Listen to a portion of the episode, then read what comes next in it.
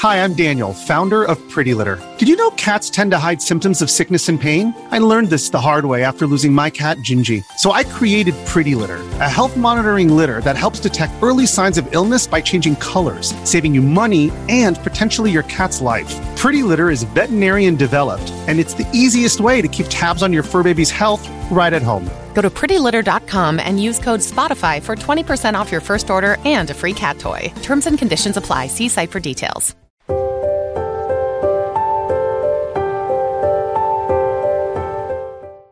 果报应，听佛细说。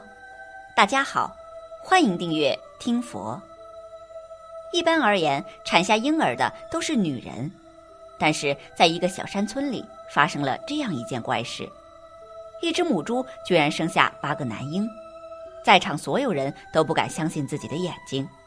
各国专家赶到现场后，也都无法解释这一奇特迹象。事件发生在民国十二年。也就是一九二三年，在江苏泰兴有一个名叫石庆忠的无业游民，在当地是出了名的第一恶棍，整天横行霸道，欺压乡民，当地百姓对他是畏之若虎，避而远之。有一天，石庆忠在街上溜达的时候，被一老头不小心给撞上了，愤怒的石庆忠直接抓住老头的衣领就骂，结果骂了半天也不见老头害怕。眼睛还直瞪瞪的，一直盯着他。施庆忠就感到很纳闷儿：这乡里乡亲的，谁不认识他呢？换做其他人，可能早就吓得给他跪下了。这老头是谁呢？怎么就不怕自己？对于眼前这个其貌不扬的老头，施庆忠好奇的问老头：“快说你是哪里来的？懂不懂规矩？今天你撞到我了，要么赔钱，要不然我就揍你一顿。”老头见施庆忠不骂改问了，微微一笑说道：“你平日作恶多端，如果现在还不知悔改的话，一定会遭到报应的。”老头这话一出，施庆忠当场脸就红了，照着老头的脑袋就动起手来，嘴里还喊着：“我看谁会遭到报应。”可是这老头挨了一拳过后，竟然毫发无伤，纹丝不动。这施庆忠的拳头像是砸到了钢板上一样。蹲在地上直吆喝，随后老头摇了摇头就走了。没过几天，石庆忠突然得了一场怪病，终日卧床不起，身体是一天不如一天。家里的人也都寻遍了当地的名医，也都没办法，都说没见过这种病，医治不了。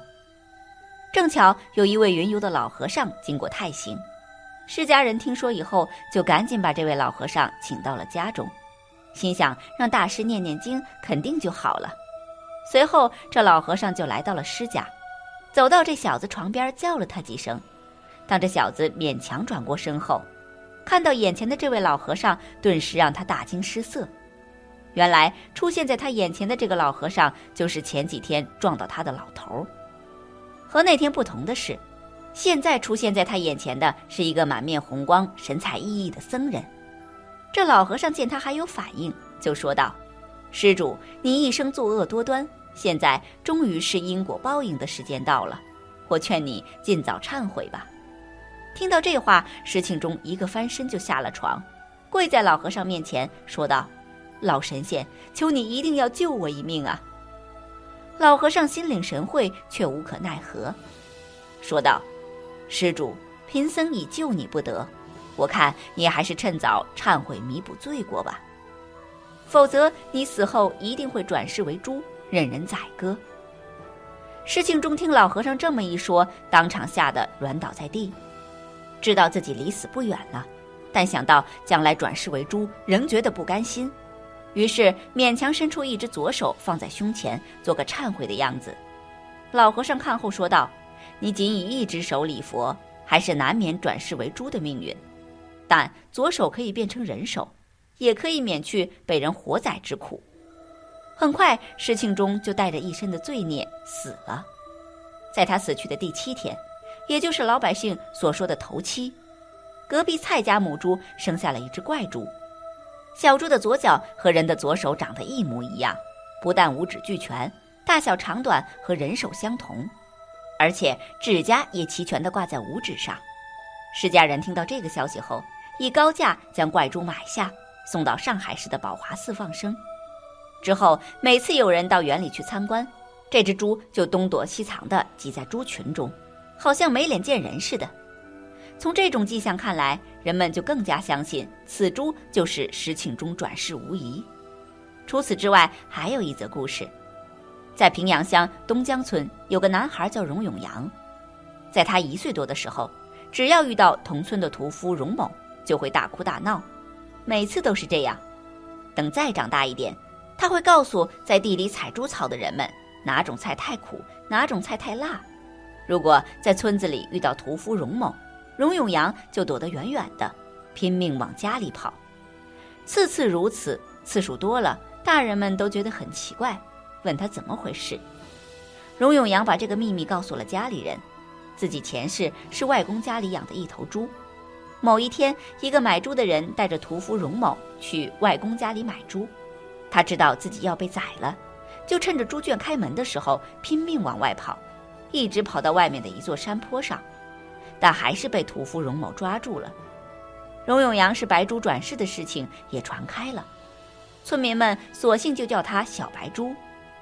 在这些有前世记忆的人中，为什么有些是人头人，有些却是人和动物轮回呢？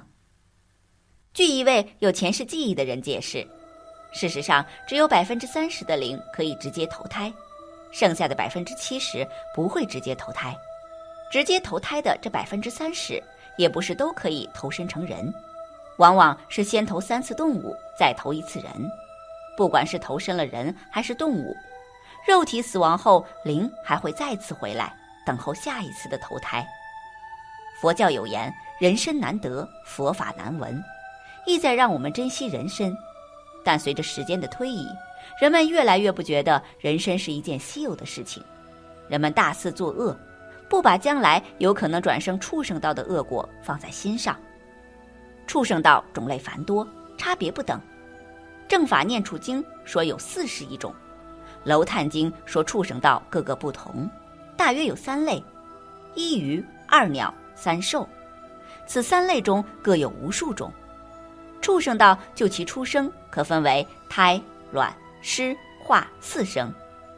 一，胎生者身在人道，投生的原因是原本在天道中，却由于降德而遭贬坠天，例如牛马等，在母胎中含脏而出。二，卵生者身在鬼道，能以其威力展现神通入空中，例如鹅鸟、孔雀依壳孵生。三。失生者身在畜生道，住于水穴口，朝游虚空，目归水宿，例如隔虫飞蛾，结湿会暖气而生。四，化生者身在天道，如龙等，无而忽有，唯一业力变化而生。若论寿命，有朝生而暮死，有春夏生而秋冬死，乃至经千百岁而后死者，千差万别。而其身形享受亦多悬殊不等。畜生的特征为愚痴，其生命只是停留在本能的需求上，这也是它和人的根本区别所在。人有理性思维，而动物只是凭本能生存享乐。畜生道造业是跟随本能，没有特别强烈的贪嗔动机，非极重业。但是，一旦失去人身，文法因缘难遇，善根难种。想要离开恶道异常艰难，经轮上说，从恶去死复生彼者，如大地土；从彼死莫生善去者，如爪上尘。也有佛菩萨化身为动物，度化畜生道的众生。无论如何，我们都应珍惜暇满，广发大心。我们都知道，傍生的最大特点就是愚痴，有情成为傍生的最大原因，也在于这个“痴”字。众生的烦恼归纳起来，主要有贪嗔痴三类。众生都具备了这三种类型的烦恼，但是细分又有贪嗔痴偏多偏少的不同。比如，有的众生贪心很重，有的众生则嗔心较强，而有的众生却是愚痴偏多。由于众生烦恼习气不一样，因此所赶来的因缘果报也都不同。一般情况，贪心太重的众生。由于不舍得布施，甚至贪图他人利益，这类人死后多数在恶鬼道中感受饥饿，嗔心重的众生，因为嗔火太大而时常伤害他人，死后多堕地狱道受苦；太愚痴的众生，他们稀里糊涂、事理颠倒，死后多数赶在畜生道中受愚痴报。畜生不会像人那样有思维、有决策和有理想，也不懂得善恶好坏。他们与人的最大区别是愚痴。过去生在人道，造了中品的十恶业，会直接堕落畜生道。一身行恶，二口行恶，三意行恶，四从贪而起诸恶，五从嗔起诸恶行，六从痴起诸恶行，七毁骂众生，八恼害众生。九世不敬物，实行于邪淫；亦或多生业熟而忽迁其报。他今生没有造作，他过去生有这个业，突然间临终起现行，从地狱中出来酬偿余报，从恶鬼中来，从恶鬼道受完以后，来到畜生道酬偿他的罪业。堕落畜生的另外一个原因是为还债而来。有些人因为前生借人钱物不还。或是非礼侵损他人财物，业缘成熟时一定要还。偿还的方式很多，其中一种就是投生为畜生，到债主家中当牛做马，为猪做狗，给对方卖力卖命，以此偿还前生宿债。生存畜生道中的友情，有时是从地狱受报结束。地狱出来还有一种余报，就是沦为畜生。如果一个众生沉溺于五欲六尘，喜欢结党营私，贪多眷属，贪得无厌，在对人方面不讲道理，蛮横，对事情的处理不公正，看到别人的财物或偷或抢，行动当中不讲正义，只贪图自己的利益，对那些贫穷孤苦之人没有一点怜悯之心，借人家的债不还，动辄就是或骂或打，动作粗暴，跟人家做买卖常常也是自己得的多，坑蒙拐骗。公然的抢东西，在家里不孝顺父母，在单位上不忠于上司，知见上不信因果，不信三宝的存在，做那些非礼非道德的行为，不以为耻，反以为荣。这样的一些人，就是在造作畜生的恶因，他下一辈子就会到畜生道里面去。畜生道里面也有种类的差别，有犯罪轻一点的，有重一点的，也有一些福德的。也有一些没有福德的，真正能够修行的，主要是人道众生。除此以外，天道、畜生道、地狱道、恶鬼道的众生都很难修行，因为他们有各自不同的障碍。天道是因为太快乐而想不到修行，地狱道是因为太痛苦而无法修行，畜生道因为太愚痴而没有能力修行。为人道有苦有乐。能引发离苦得乐的需求，并且人有理性，也有能力不断探寻真理。那么，畜生道的众生就永远是畜生吗？非也。畜生道的众生也是果报生，果报一旦偿还，就会随着往昔业力继续流转六道。当他们转生到人道时，就有机会修行了。